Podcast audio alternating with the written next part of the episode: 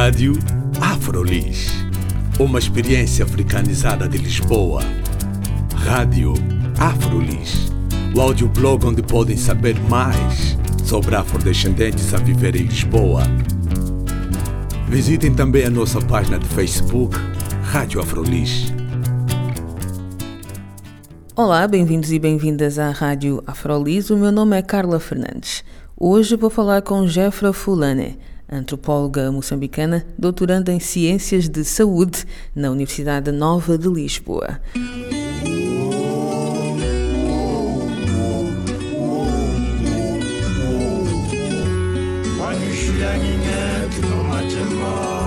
Eu venho de uma cidade interior eh, do sul de Moçambique, em que se alguém chegar e, e, falar da palavra saúde, todo mundo só pensa em enfermeiro, só, só pensa em médico. Mas saúde inclui todas as pessoas que investigam, que lidam, que praticam e que pensam sobre a estrutura que eu acabei de descrever, que é o sistema de saúde de cada país. Um, pronto, eu situo-me nisto tudo não como praticante da saúde, não sou enfermeira, não sou, não sou, não sou médica, mas sou investigadora das questões de saúde.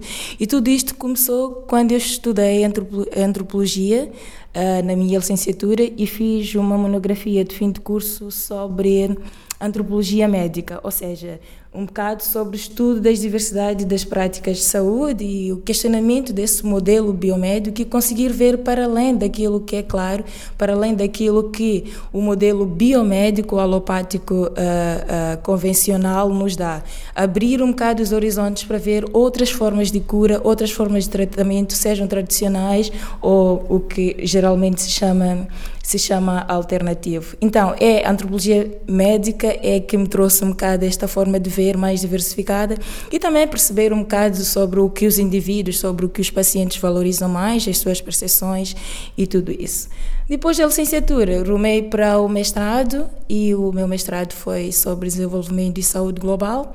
É um pouco sobre as questões de desenvolvimento, a indústria de desenvolvimento e a influência disso tudo na saúde. E agora estou a fazer um doutoramento que é chama-se o programa chama-se Conhecimento Tropical e Gestão, que é acolhido pela Faculdade de Economia da Universidade Nova de Lisboa, em coordenação com o Instituto de Higiene e Medicina Tropical, com a Universidade de Cape Town, Cabo Verde e mais duas outras universidades. E eu, neste momento, estou a utilizar e usufruir uh, das vantagens de lá estar para analisar uma nova problemática que é o cancro do colo de útero em Moçambique. E chegamos à saúde da mulher. Chegamos à saúde da mulher.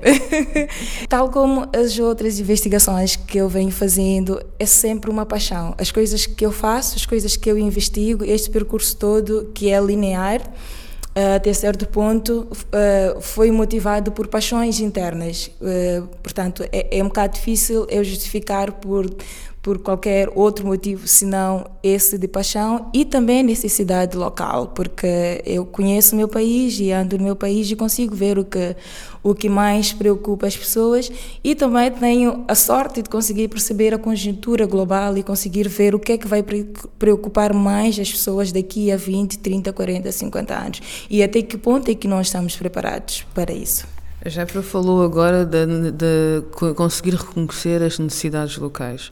Quando nós ouvimos falar sobre a África, quando nós pensamos em saúde em África, na realidade, quando pensamos a combinação saúde e África, não é muito Uh, positiva. Na realidade, pensamos em ausência de saúde em África. Mas mesmo assim, dentro da lógica que estamos habituados a pensar em África e saúde, a ausência de saúde em África, raramente pensamos em doenças como o cancro.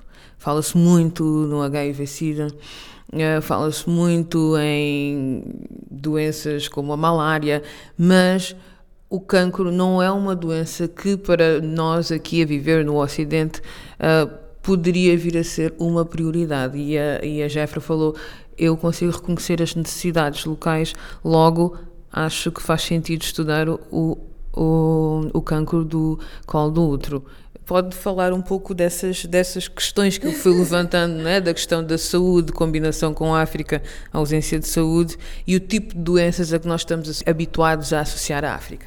É verdade, quando nós falamos de saúde e pensamos África, a primeira coisa que pensamos são as doenças infecciosas, ou seja, as maiores doenças infecciosas que afligem e sempre afligiram, afligiram historicamente a África é o HIV e SIDA, a malária e, e a tuberculose. A nossa estrutura de saúde, os nossos sistemas de saúde, estão realmente preparados para lidar com esse tipo de doença. O financiamento em, em saúde em África e em Moçambique em particular estão mais virados para lidar com esse tipo de doença e parece que todo mundo fechou os olhos para as doenças não transmissíveis, as crónicas, os cancros, as diabetes e uh, doenças cardiovasculares e todas mais. Essa é uma questão muito preocupante porque historicamente deixamos de estar preocupados com este tipo de doenças e agora e agora com os números atuais, com o aumento de casos de cancro, com o aumento de casos uh, da diabetes e outras doenças não transmissíveis, é que começa a preocupação, porque tudo isto depende de certeza pela da vontade política, é verdade, e a vontade política é informada pelos números, mas também há aqui coisas que são um bocado difíceis de perceber, porque é que algumas doenças são mais legitimadas, porque é que o financiamento externo vai mais para algumas doenças e torna-se até certo ponto cego para outras doenças, mesmo sabendo que, por exemplo, em Moçambique os níveis de HIV já estão a reduzir, o HIV já não é um problema tal como foi nos anos passados, já consegue-se controlar o HIV, mas não se consegue controlar o cancro. Então, é possível, é preciso, e é, é possível ver isto, é preciso que uh, nós, nós, a nível nacional, consigamos dar uh, o peso e a prioridade que as doenças crónicas devem ter, os cancros e tal, tal como o HIV e a tuberculose, a tuberculose e a malária sempre tiveram. Na tua visão, houve uma resposta relativamente eficaz, eficiente no que diz respeito às doenças infecciosas, mas agora em relação a, estas outro, a este outro tipo de doenças, as doenças crónicas, já não tem havido uma resposta tão eficiente. Acredita que também, porque, falo, porque a Jeffrey também falou de ter tido a oportunidade de ter acesso à, área de estudo de desenvolvimento não é? e gestão, acredita que também que se houver uma maior sensibilização nessa área de desenvolvimento e de gestão, eh, que é, poderá haver um maior investimento eh, na área de, das doenças crónicas? Acredito sim, é verdade, até porque é preciso mesmo muito esforço e é preciso muito trabalho. Mas eu acredito ainda mais que hum, os nossos problemas, os problemas da nossa família, os problemas da nossa comunidade, os problemas da nossa sociedade, do nosso país, do nosso continente, não serão resolvidos por ninguém de fora, senão por nós mesmos. Portanto, temos nós que nos organizar, que traçar uh, o que é prioridade para nós e mostrarmos fortes nisso, robustos e querermos mudança. Primeiro, nós temos que aceitar isso, temos que, que nos preparar para isso e como sabemos que estamos numa conjuntura global em que dependemos, seja de forma estratégica, seja de forma financeira, de algumas entidades internacionais, se nós não estivermos fortes, se nós nós aqui significa os moçambicanos, os governos, os governos, os governos africanos. africanos. Sim, nós significa os governos africanos. Se os governos africanos não estiverem fortes, não estiverem robustos, não levarem as suas prioridades uh, na vanguarda e não se mostrarem uh, realmente comprometidos com essas prioridades na saúde, dificilmente o financiamento de fora será direcionado para esses problemas. O que acontece é, é que a área das doenças crónicas, dos cancros e das diabetes e das doenças cardio, cardiovasculares em África, em África é subfinanciada, portanto tem muito pouco financiamento. E a pessoa pergunta-se porquê? Porque os números estão a mostrar que as pessoas estão a morrer muito por doenças crónicas. Se nós todos estamos a lutar para o bem-estar e para o alívio da doença em África e para evitar mortes desnecessárias, é preciso ver o que é que causa mais mortes hoje e o que é que vai causar mais mortes no futuro. A África realmente enfrenta muito, muitos problemas e Moçambique enfrenta muitos problemas e muitos dos problemas até são de nível básico, super básico. E problemas como falta de próprias infraestruturas de saúde, pouco ou mau equipamento dessas infraestruturas de saúde, Problemas básicos como falta de saneamento, falta de água potável, são tantos problemas que acabam por se juntarem em determinados sociais de saúde que agravam ainda mais a problemática de, das doenças no geral e a própria problemática das doenças crónicas. Ou seja, nós temos que nos preparar, temos que melhorar, nós como governo moçambicano, nós como governos africanos, temos que olhar para os nossos sistemas e ver o que é que nós podemos melhorar, qual é a robustez de que precisamos e fazemos pressão internacional para que os fundos realmente vão no que, no que, no que vai criar mudança para o bem-estar das nossas famílias e das nossas populações. A Jeffrey falou da identificação, não é? De, mas eu não sei se essa identificação do problema, neste caso específico do cancro do colo do útero da, da mulher, hum, esse reconhecimento é um reconhecimento dentro da academia ou já, já se pode falar desse reconhecimento a nível de estruturas que têm diretamente a ver com a medicina prática, digo. Esse reconhecimento não é só da academia, ainda bem, uh, já passou para a vontade política e o meu país, uh, graças a Deus, já tem um programa de controle uh, de prevenção e controle do cancro de colo de útero e do cancro da mama.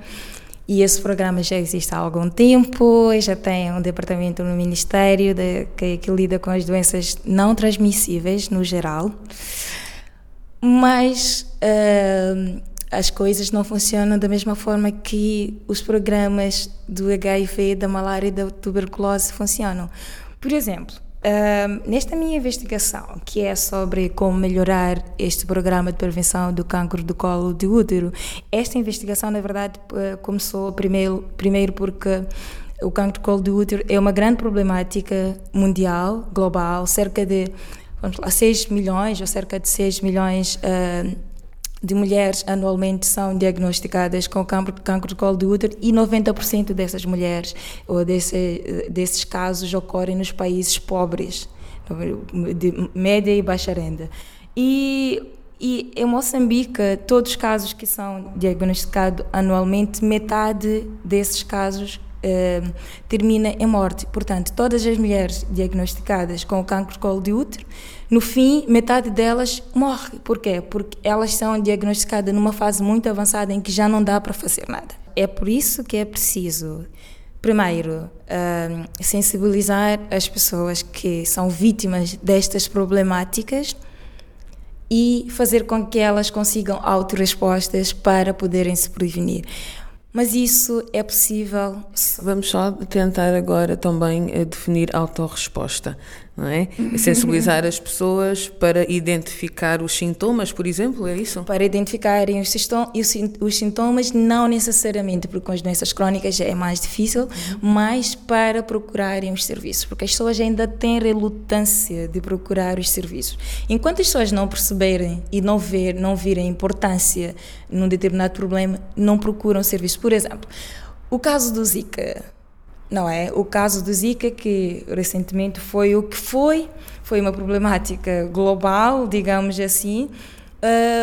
O Zika nunca era um problema e só passou a ser ainda mais problema quando a vontade política começou a sensibilizar as pessoas. E agora, todos os viajantes que cruzavam os dois continentes, os diferentes continentes, já sabiam o que era Zika e já sabiam como se proteger, já sabiam quais, quais eram os fatores de risco e já sabiam como lidar com isso. Ou seja, as pessoas que estão em Moçambique, em que sabemos que 50 ou um pouco mais, uma porcentagem um pouco superior uh, das mulheres não são, não têm escolaridade mínima, não é? Uh, não têm escolaridade mínima, enquanto não houver um programa de sensibilização mais forte em relação a, a estas doenças crónicas, ao cancro de colo de útero, mais difícil vai ser Uh, até porque mesmo com HIV que todo mundo hoje em dia já consegue dizer uh, os fatores de risco e como e como não apanhar o HIV, até a criança que é pequenina que está no bairro a brincar já sabe já sabe isso tudo. Nunca foi assim com o tempo. Foi preciso um trabalho, foi preciso um trabalho muito sério, foi preciso uma vontade uh, um trabalho que começou com vontade política e que depois foi, foi, foi se transformando também com a ajuda da sociedade civil e das entidades e tal, para que as pessoas ficassem sensibilizadas e realmente procurassem os serviços. É essa sensibilização, é esse trabalho que é preciso também fazer em relação às doenças crónicas, até porque estas estas são ainda mais graves em relação ao próprio tratamento e em relação à taxa de sobrevivência depois que as pessoas têm, têm a doença. A Organização Mundial da Saúde aprovou aprovou uma forma muito simples de diagnosticar que é via que, que se chama via por acaso que é uh, inspeção visual com ácido acético ou com vinagre não é é, uma, é, uma, é um procedimento que é muito fácil de fazer e, e em termos de custo eficácia é bom porque é de baixo custo e consegue ser consegue-se ter o resultado eficaz. Então, não é bem sobre um, o próprio diagnóstico, porque pelo menos esse, esse, esse, método diagnóstico já existe, já funciona em África, em Moçambique e em outros países, e as pessoas podem ter acesso a esse método, mas as pessoas ainda não perceberam a importância, penso eu, do cancro no geral ou do cancro do colo do útero. Ainda não há essa bandeira social, ainda não há, não há, não há esse conhecimento a espalhar-se em todo lado, até porque é difícil para uma mulher que tem baixa escolaridade explicar porque é que tem cancro, porque é que, como é que se apanha o cancro, é fácil dizer como é que se apanha uma malária, é fácil dizer como é que se apanha o HIV e SIDA. Então é preciso mesmo um trabalho muito redobrado se nós queremos evitar evitar evitar mortes desnecessárias, que é isso que está a acontecer quando metade da população diagnosticada morre, quer dizer que são mortes desnecessárias que podiam ter sido evitadas se as pessoas tivessem, tido oportunidade de serem rastreadas com esse esse procedimento, por exemplo, de a inspeção visual com o ácido acético, que é o vinagre que está disponível em vários centros de saúde uhum. em Moçambique. Uh, é, deixaram, não têm essa oportunidade de serem rastreadas e acabam desenvolvendo a doença e os sintomas aparecem muito tarde, quando já não é possível fazer nada. É por isso que estou a fazer esta investigação, que numa primeira fase eu pretendo, estou a identificar as barreiras e as limitações e todos os constrangimentos que as mulheres têm de ir fazer o rastreio, de ir fazer o diagnóstico do cancro de colo do útero. E estou a tentar eh, eh, identificar as barreiras do nível individual, nível pessoal, Uh, e as barreiras também institucionais sobre a organização dos serviços e outras. Pronto, é tudo é um bocado aberto e vamos descobrir que é, o que é, quais são uh, os resultados ou para onde é que os resultados vão apontar. Então, são as barreiras individuais e as barreiras institucionais que fazem com que as mulheres não, não recorram ao rastreio nem ao diagnóstico do cancro do colo do útero. Essa é a primeira fase da minha investigação. Numa primeira fase, vou identificar as barreiras e numa segunda fase, vou levar as barreiras com a ajuda de uma ferramenta de gestão que é o Value Creation Wheel ou da criação, criação de valor, Vou levar essas barreiras e sentar na mesa com os diretores de saúde e todas as pessoas, os gestores de saúde e todos os decisores de saúde, que é para eles perceberem o que é, é que as mulheres geralmente não fazem esse rastreio e poder uh, e poder direcionar os programas, direcionar as intervenções de forma mais apropriada, não é, tendo em conta uh, o que a mulher mais valoriza ou o que faz com que ela não recorra ao programa, uh, ao rastreio ou ao diagnóstico do cancro de colo do útero. Nós temos que garantir que haja, haja serviços que cubram as doenças que as pessoas possam ter, sejam infecciosas, sejam não infecciosas. E nós ainda não estamos pre, uh, preparados para as doenças crónicas. Então, não vou, não vou aqui tentar priorizar umas em relação a outras. A questão é que, historicamente, priorizou-se as infecciosas e foi-se adotando uma atitude um bocado cega em relação às, às, doenças crónicas, mas é preciso olhar para elas e dar uma resposta muito rápida. Como nós não estamos preparados, é preciso dar uma resposta muito rápida, mas é preciso olhar para todas as doenças com prioridade.